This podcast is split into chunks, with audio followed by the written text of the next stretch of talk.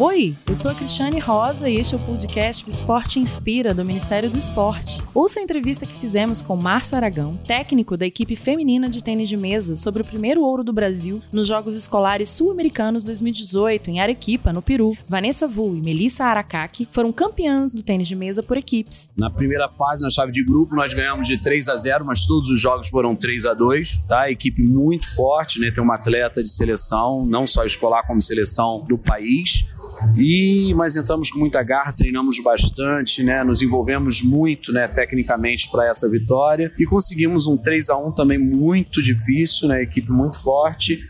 E agradeço a CBDE e a todos que proporcionaram nós estarmos aqui hoje. Quer saber mais sobre os Jogos Escolares Sul-Americanos Arequipa 2018? Basta acessar o site do Ministério do Esporte, esporte.gov.br. Até mais!